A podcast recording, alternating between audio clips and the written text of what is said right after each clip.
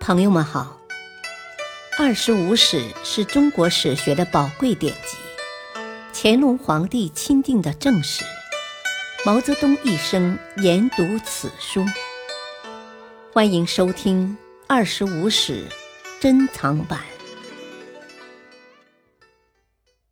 第五部《西晋书》传记第三，刘毅。傅贤三，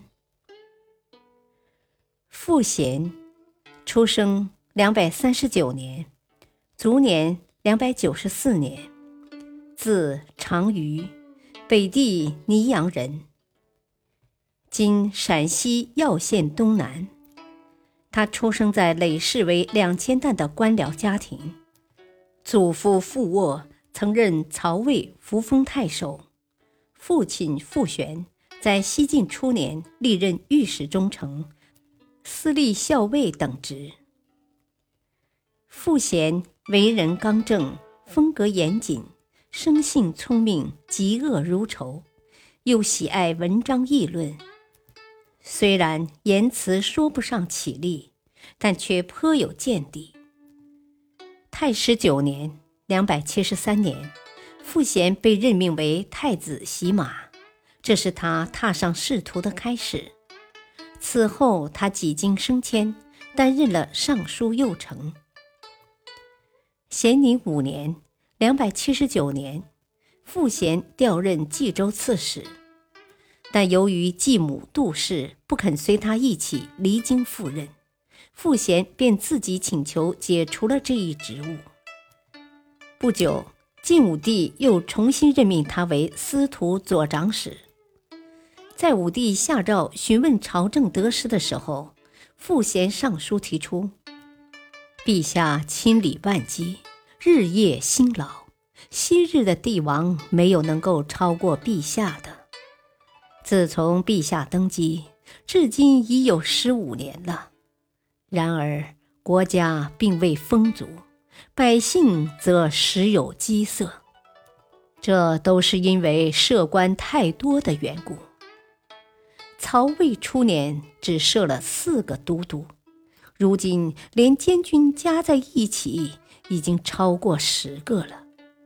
夏禹时分全国为九州，现在的刺史几乎翻了一倍，户口只及汉代的十分之一。可是设置的郡县却远远超过了汉代。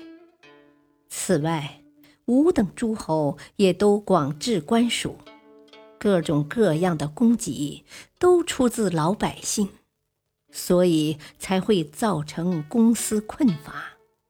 当今的急务应该先裁并官吏，减省徭役，从上到下都大力务农啊！傅贤的刚直性格给他带来了麻烦。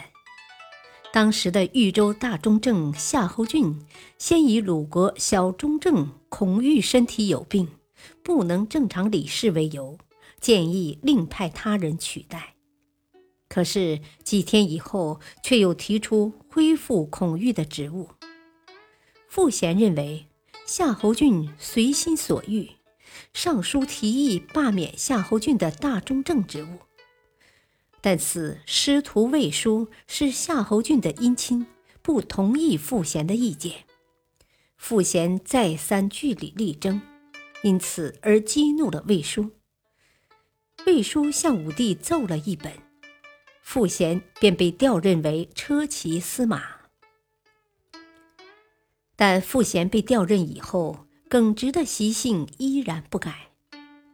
太康三年（两百八十二年），他针对世俗奢侈之风，又上书说：“古帛生产不易，如果不注意节俭，必然会造成匮乏，而且奢侈的破费比天灾还厉害。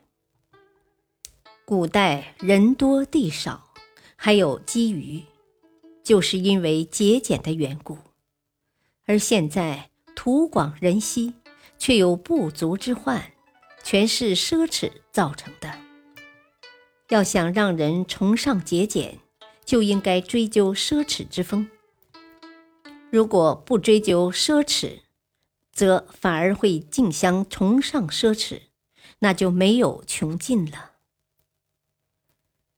永熙元年（两百九十年），晋惠帝即位，太尉杨俊辅政，与汝南王司马亮相互猜忌。傅贤对此深感忧虑，认为宗室以外戚，只有相互依凭，才能保持安定。所以建议杨俊把离京的司马亮召回来，共同辅政。